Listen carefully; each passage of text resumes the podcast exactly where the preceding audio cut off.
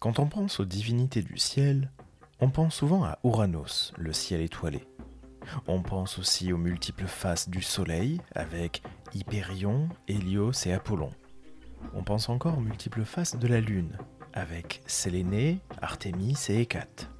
On pense enfin aux constellations qui reflètent les mythes des humains. Pourtant, on oublie souvent qu'une divinité vient joindre la nuit au jour, Eos, et qu'elle apparaît dans les plus anciens textes de la littérature grecque. Prenons le temps d'observer son histoire par le petit bout du mythe. Aujourd'hui, Eos ou l'aurore aux doigts de rose.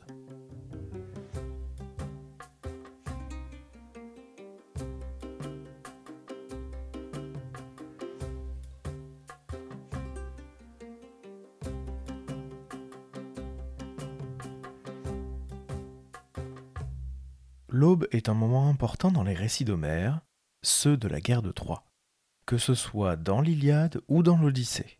Elle annonce la reprise prochaine des combats. Peut-être avez-vous déjà lu ou entendu l'épithète homérique de cette déesse, appelée bien souvent Aurore aux doigts de rose, qui se dit Rhododactylos Eos dès le premier chant de l'Iliade d'Homère. Et voici sa première apparition.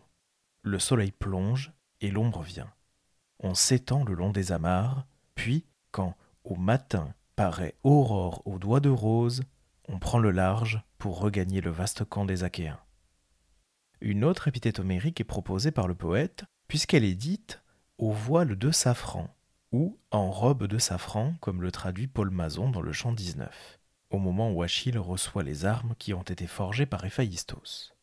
Aurore en robe de safran se lève des eaux d'océan afin de porter la lumière aux immortels comme aux humains quand Thétis arrive au nef, portant les présents du Dieu. Et justement, cette lumière donnée aux hommes comme aux dieux est présente dans plusieurs chants du poème, comme au deuxième. C'est le moment où la divine aurore s'en vient vers le haut Olympe pour annoncer le jour à Zeus ainsi qu'à tous les immortels. Et l'Iliade est rythmée par ces passages d'Éos, toujours précédés du coucher du soleil sans que la scène ne se vide complètement. La nuit est tout autant le moment des rencontres que la journée. Cette Éos est une grande divinité de la même génération que Zeus. Elle est la fille du titan Hyperion, l'incarnation du soleil au zénith ou de la lumière céleste. Son nom signifie justement celui qui est au-dessus. Éos a pour mère la titanie de Theia, dont le nom signifie la divine. Éos est donc une descendante directe de l'union du ciel, Ouranos, et de la terre, Gaïa. Laissons parler le poète grec archaïque Hésiode dans sa théogonie. Théia mit au monde et le grand soleil, et la brillante lune, et Aurore, qui luit pour tous ceux d'ici-bas, comme pour les dieux immortels, maîtres du vaste ciel. Cette généalogie est suivie par tous les auteurs, faisant d'Hélios, le soleil, Éos, l'aurore, et Sélénée, la lune, les trois membres de la même fratrie. Et ces divinités célestes ont un cycle très réglé et connu des anciens. Lors de l'épisode de la gigantomachie, ce combat entre les géants, les fils de la terre, et les dieux olympiens, sous les ordres de Zeus, Zeus commande aux trois membres de la fratrie, comme nous le rappelle Apollodore. Il existait chez les dieux un oracle qui disait que nul géant ne pouvait périr par les dieux seuls, mais que, si un mortel s'alliait aux dieux, les géants mourraient. Quand elle l'apprit, Gaïa se mit en quête d'une drogue, pour que les géants ne puissent pas succomber non plus sous les coups d'un mortel. Mais Zeus défendit à l'aurore, à la lune et au soleil de se montrer, et, devançant Gaïa, il cueillit lui-même la plante, tout en faisant appel, par l'entremise d'Athéna, à l'alliance d'Héraclès. Pendant la guerre de Troie aussi, Éos est retenu, tout du moins après cette guerre et après les différents retours des Grecs dans leurs contrées respectives. On appelle les récits de ces retours les nostoi. Le nostos le plus connu est celui d'Ulysse, c'est l'Odyssée. L'extrait suivant se situe au moment où Ulysse retrouve son épouse Pénélope à Ithaque. L'aurore aux doigts de rose les eut trouvés pleurant, sans l'idée qu'Athéna, la déesse aux yeux pères, eut d'allonger la nuit qui recouvrait le monde. Elle retint l'aurore au bord de l'océan, près de son trône d'or, en lui faisant défense de mettre sous le joug, pour éclairer les hommes, ses rapides chevaux, Lampos et Phaéton, les poulains de l'aurore. Le poète nomme les deux chevaux d'Éos, Lampos, c'est-à-dire le brillant, le resplendissant, et Phaéton, qui brille comme le soleil. Les trois membres de la fratrie, Hélios, Séléné et Éos, possèdent un char tiré par des chevaux, dont le nombre peut varier et se situe souvent autour de quatre. Mais elle est aussi accompagnée des heures, les déesses des saisons.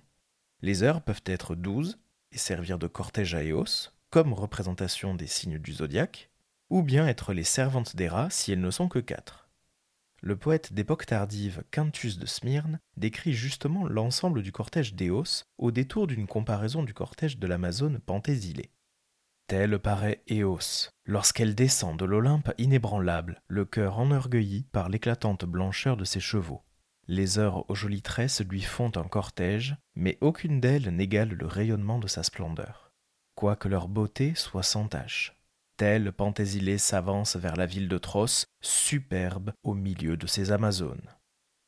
Éos a connu de nombreuses liaisons, mais elle a épousé un fils de Titan, de la même génération qu'elle, le dieu Astréos, ou Astraios en grec, dont le nom est à rapprocher du mot grec aster, qui désigne un astre, un objet du ciel. Et voici justement comment Hésiode poursuit sa généalogie des dieux. Uni à l'amour de Cryos, Eurybie, divine entre les déesses, enfanta le grand Astraios et Pallas et Persès, qui entre tous brillaient par son savoir. À Astraios, Aurore enfanta les vents au cœur violent, Zéphyr, qui éclaircit le ciel, Borée à la course rapide, Notos enfin, naquirent de l'amour de la déesse entre les bras du dieu. Et, après les vents, déesse de l'aube, elle enfantait l'étoile du matin et les astres étincelants dont se couronne le ciel. On vient de le voir, Éos et Astréos sont les parents des vents, appelés anémoi par les Grecs. Leur nombre varie fréquemment, mais les auteurs s'accordent sur certains noms, dont les principaux sont Boré, le vent froid du nord, Zéphyr, le vent bienfaisant de l'ouest, et Notos, le vent chaud du sud. Ajoutons à cette liste Euros, le vent de l'est, qui n'est pas cité par Hésiode, mais aussi Césias, le vent du nord-est, Apéliote, celui du sud-est, Lips pour le sud-ouest et Skiron pour le nord-ouest. Pour récapituler, si l'on prend une rose des vents depuis le nord dans le sens des aiguilles d'une montre, on a Boré, Césias, Euros, Apéliote, Notos, Lips, Zéphyr et Siron. Hésiode l'a précisé aussi, Éos est la mère de l'étoile du matin, Eos Phoros, littéralement le porteur d'aube ou porteur d'aurore, assimilé au dieu Lucifer des Romains, puisque lui aussi est porteur de lumière en latin. A l'inverse, l'étoile du soir, Hesperos, n'est pas toujours présent chez les auteurs. Les autres astres sont eux aussi les enfants de ce couple divin, tous arrangés par Koios ou Céos, le père de Leto, qui agence les constellations dans le ciel. Cela dit, Eos a connu d'autres amours qu'Astréos, et a eu quelques autres enfants. Tout cela vient d'une malédiction lancée par la déesse Aphrodite. Les auteurs antiques sont peu loquaces sur cet épisode, à tel point qu'il fait l'objet d'une simple parenthèse dans un récit de la bibliothèque d'Apollodore dont voici l'intégralité. Aphrodite rendait l'aurore perpétuellement amoureuse parce qu'elle s'était unie à Arès. C'est court. Cette Aphrodite, jalouse de voir son amant s'unir à une autre, conserve une rancune tenace. Les auteurs ont du mal à compter les différents amants de la déesse, et parmi eux, gardons-en trois importants, Orion, Céphale et Titonos, ou Titon. Orion semble être le premier humain duquel Éos tombe amoureuse. Orion est un être gigantesque, chasseur et ami de la déesse Artémis. Un épisode complet de ce podcast est consacré à ce personnage, donc je vous y renvoie. Dans son périple pour recouvrer la vue, Orion est enlevé par Éos, et emmené sur l'île de Délos, l'île de naissance d'Apollon. Ce géant a affaire avec le dieu du soleil Hélios, le frère d'Éos, puisque c'est lui qui est censé lui redonner la vue. Mais le lien entre Éos et Orion est bien ténu, nous n'avons que des mentions très limitées chez les auteurs. Les deux autres liaisons sont plus développées. Éos s'était prise du jeune Céphale, un Athénien dont la généalogie varie du tout au tout. Soit fils de Déion, un descendant de Deucalion, c'est-à-dire le survivant du déluge de Zeus, et de Diomédée, soit le fils du dieu Hermès et d'une des filles du roi athénien Cécrops, nommée Hercé. Doit-on y voir deux personnages homonymes dont les histoires se sont assez rapprochées pour les confondre? C'est possible. En tout cas, Éos s'est éprise de Céphale et l'enlève lui aussi pour l'emmener cette fois-ci en Syrie, où elle conçoit Phaéton. Il s'agit du même héros qui est censé avoir joué avec les reines du char du soleil, dont il est peut-être le fils. Et là, on voit encore que les auteurs divergent. Mais revenons à Céphale. Le jeune homme désire plus que tout rentrer en Attique, à Athènes. Il était fiancé à la jeune Procris. Voici ce que Céphale raconte lui-même dans les Métamorphoses d'Ovide. Le second mois s'écoulait depuis la cérémonie sacrée qui nous avait unis. Je tendais mes filets au cerf cornu lorsque, un matin, du sommet de l'Hymette, toujours fleuri, l'aurore, dont la lumière de safran venait de chasser les ténèbres, m'aperçoit et m'enlève malgré ma résistance. Qu'il me soit permis de dire la vérité sans offenser cette déesse, que son visage de rose est tout pour charmer, qu'elle tienne sous sa loi les confins du jour et les confins de la nuit, qu'elle s'abreuve de nectar, soit. Moi, j'aimais Procris. Je n'avais que Procris dans le cœur, que Procris à la bouche. J'alléguais les lois sacrées du mariage, nos embrassements tout nouveaux pour nous, notre union récente et nos premiers rapprochements dans la couche que je venais de quitter. La déesse fut indignée. Cesse tes plaintes, ingrat, me répondit-elle. Garde Procris. Si je vois clair dans l'avenir, tu regretteras de l'avoir gardée. Et, furieuse, elle me renvoya à celle que j'aimais. Dans la même veine, le fabuliste Hygin noircit encore le portrait d'Éos dans la fable qu'il compose, et il la présente d'ailleurs comme l'épouse de Titon. Procris, fille de Pondion. Céphalus, fils de Déion, l'épousa. Unis d'un amour réciproque, ils se jurèrent mutuellement de ne pas coucher avec quelqu'un d'autre. Comme poussé par son goût pour la chasse, Céphalus était allé un matin en montagne. Aurora, l'épouse de Titon, s'éprit de lui et lui demanda de coucher avec elle ce que Céphalus refusa, vu le serment fait à Procris. Aurora lui dit alors Je ne veux pas que tu rompes ton serment, à moins qu'elle ne l'ait rompu la première. Elle lui donne donc la forme d'un voyageur et lui fournit des cadeaux de prix à remettre à Procris. Venu sous sa nouvelle forme, Céphalus remit les cadeaux à Procris et coucha avec elle. Aurora lui retira alors sa forme de voyageur. Lorsqu'elle vit Céphalus, elle comprit qu'elle avait été trompée par Aurora et alla se réfugier dans l'île de Crète, où chassait Diane. Quand elle la vit, Diane lui dit Ce sont des vierges qui chassent avec moi. Tu n'es pas vierge, écarte-toi de cette compagnie. Procris lui révéla ses malheurs et la ruse d'Aurora. Touchée de pitié, Diane lui donne un javelot que personne ne pouvait éviter, et le chien l'élapse, qu'aucun fauve ne pouvait mettre en fuite, et lui ordonne d'aller se mesurer à Céphalus. Les cheveux coupés, pareil à un jeune homme, elle se rendit, selon la volonté de Diane, auprès de Céphalus, le défia et l'emporta sur lui à la chasse. Voyant les pouvoirs du javelot et du chien, Céphalus demanda au voyageur, sans penser que c'était sa femme, de lui vendre l'un et l'autre. Celle-ci refusa d'emblée, il promet une part de son royaume, elle refuse. Mais, dit-elle, si tu persistes absolument à les vouloir à tout prix, donne-moi ce que les enfants ont coutume de donner. Brûlant de désir pour le javelot et le chien, il promet de le donner. Lorsqu'ils furent arrivés dans la chambre, Procris leva sa tunique et montra qu'elle était et une femme et son épouse. Céphalus, une fois reçu ses présents, se réconcilia avec elle. N'en redoutant pas moins Aurora, elle le suivit un matin afin de l'espionner et se cacha dans un buisson. Voyant bouger le buisson, Céphalus lança son javelot inévitable et tua son épouse Procris. Dans cette fable d'Hygin, la déesse de l'aurore est une divinité aveuglée par ses sentiments, et la pauvre Procris en a fait les frais.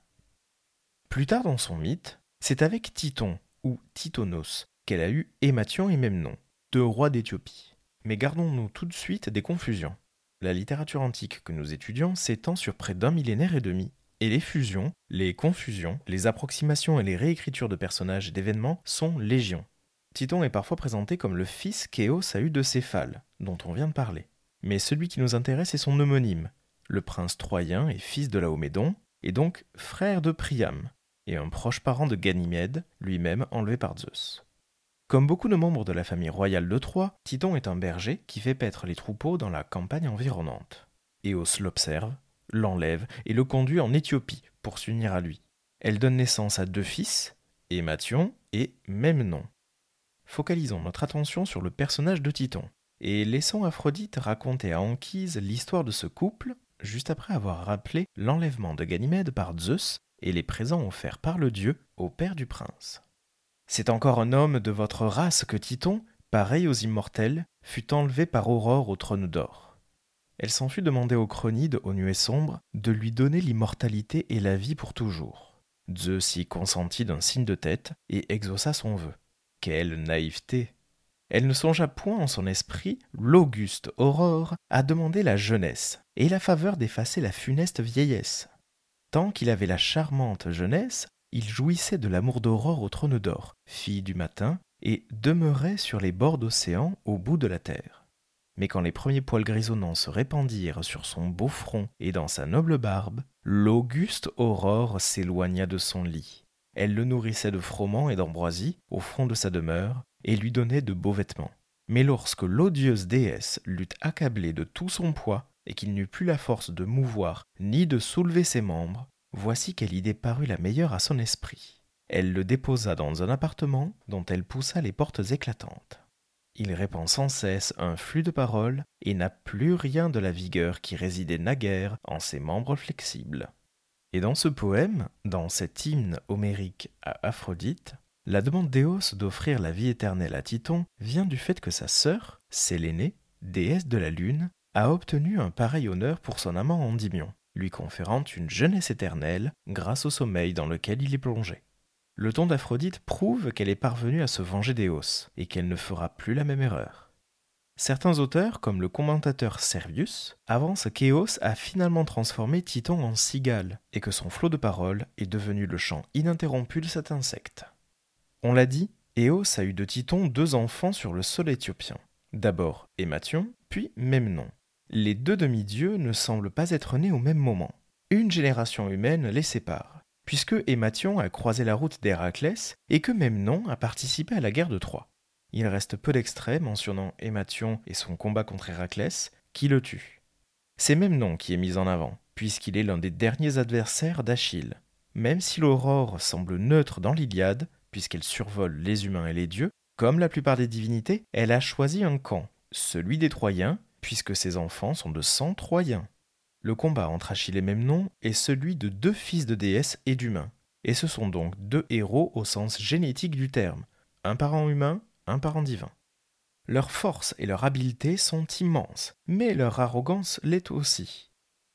Leur combat est rapporté dans la suite d'Homère ou les post-homériques du poète Quintus de Smyrne et même non prend la parole. Maintenant, je compte bien que tu vas accomplir ton triste destin et mourir, terrassé par mon bras.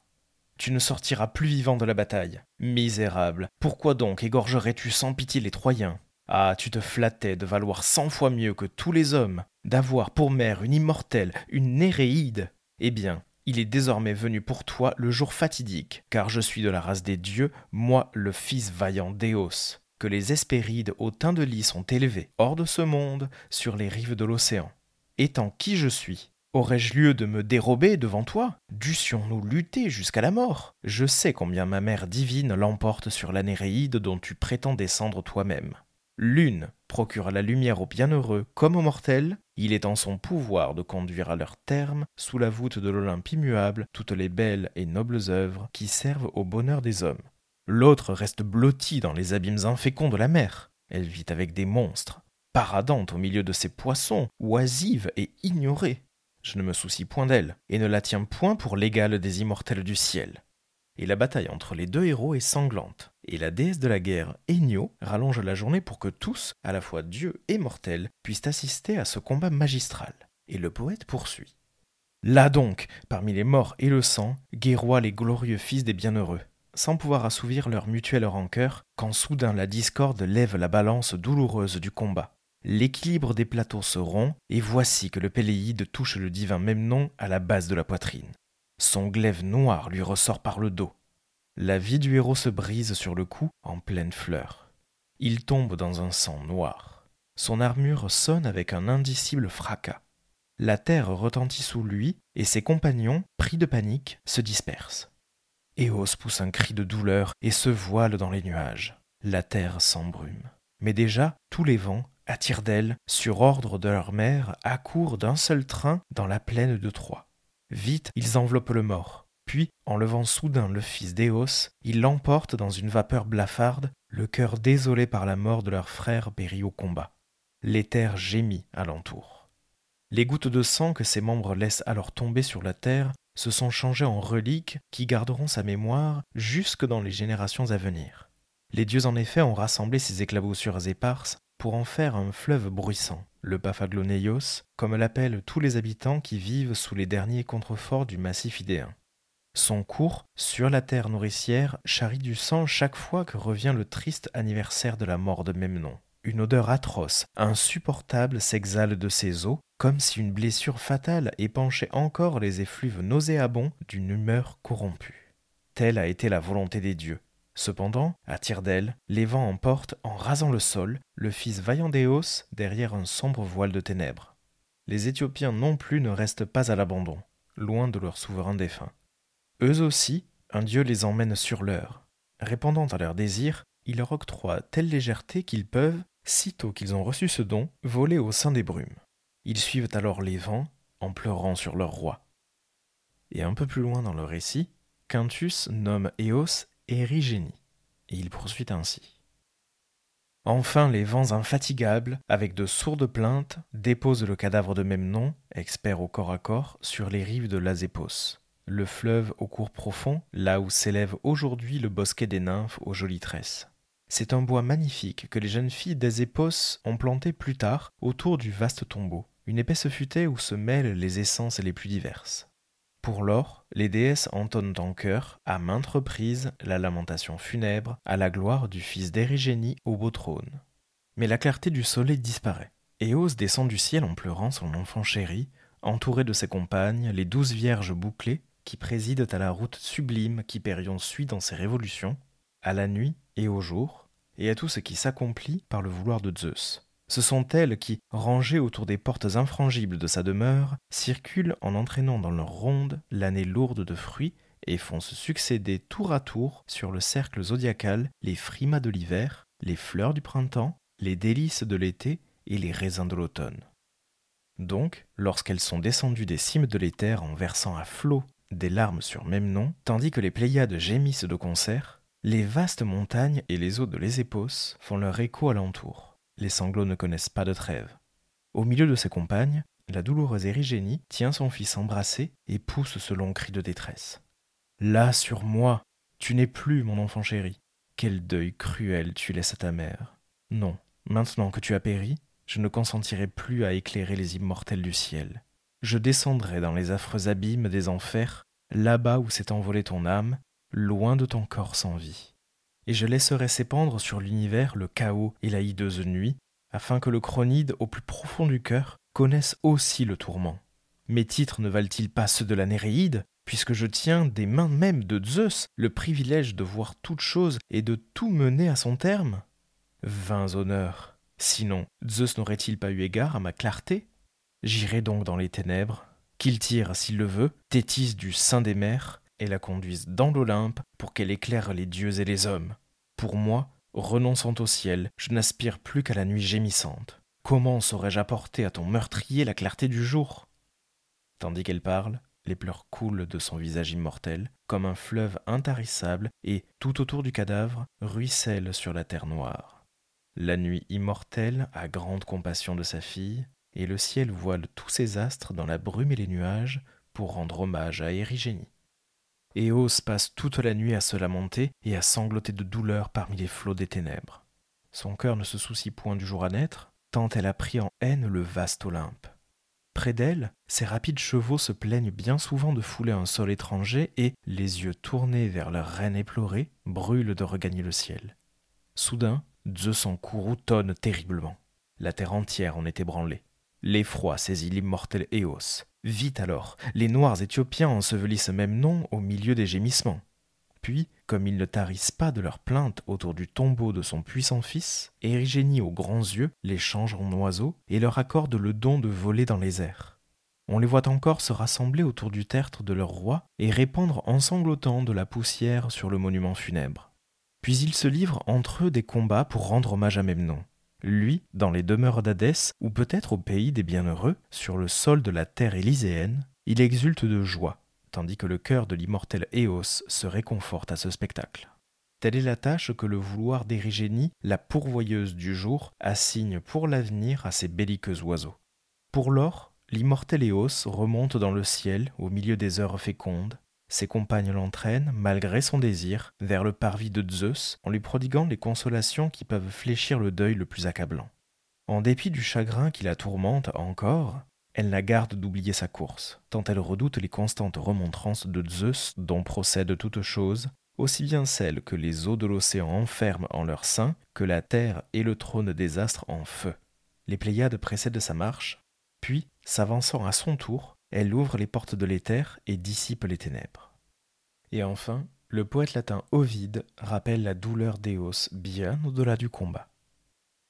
L'aurore, quoiqu'elle eût favorisé les mêmes armes, n'avait pas l'esprit assez libre pour pleurer sur la ruine et sur les malheurs de Troie et des Cubes. Un chagrin qui la touche de plus près, un deuil domestique, lui serre le cœur. Depuis qu'elle a perdu son fils Memnon, la déesse à la lumière orangée l'a vu périr dans les champs phrygiens sous la lance d'Achille. Elle l'a vu, et aussitôt la couleur vermeille qui annonce le matin a pâli, et le ciel s'est voilé de nuages. La malheureuse mère n'a pu supporter le spectacle du corps déposé sur le bûcher fatal. Les cheveux épars, telle qu'elle était, elle n'a pas cru indigne d'elle d'aller se jeter aux pieds du grand Jupiter et de lui adresser ce discours au milieu de ses larmes.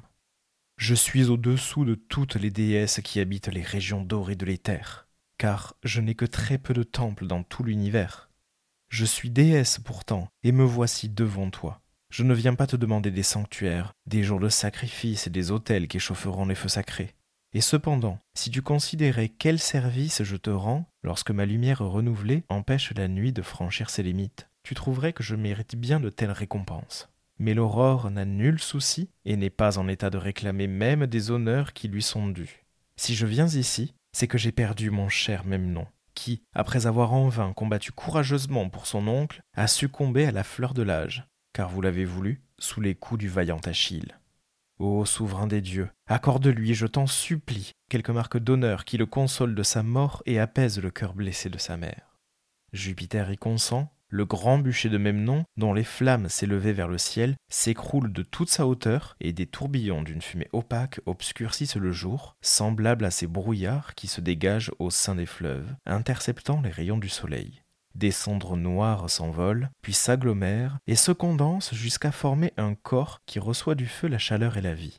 Leur légèreté lui a donné des ailes. D'abord c'est un être semblable à un oiseau, bientôt après c'est un oiseau véritable qui agite ses plumes avec un grand bruit. Il est imité par les oiseaux innombrables.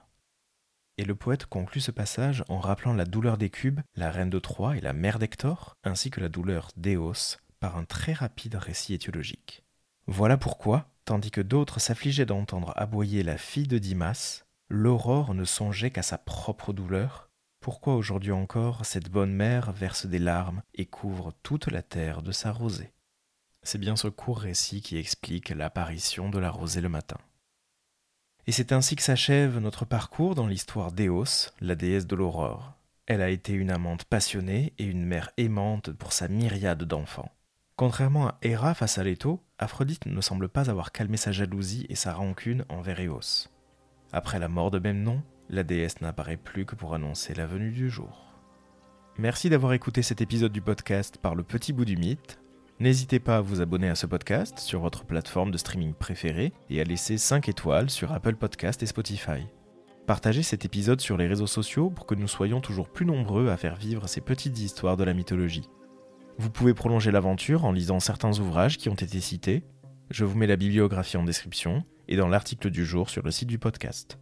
Le tout accompagné d'un dossier documentaire. A bientôt pour un nouveau coup d'œil par le petit bout du mythe.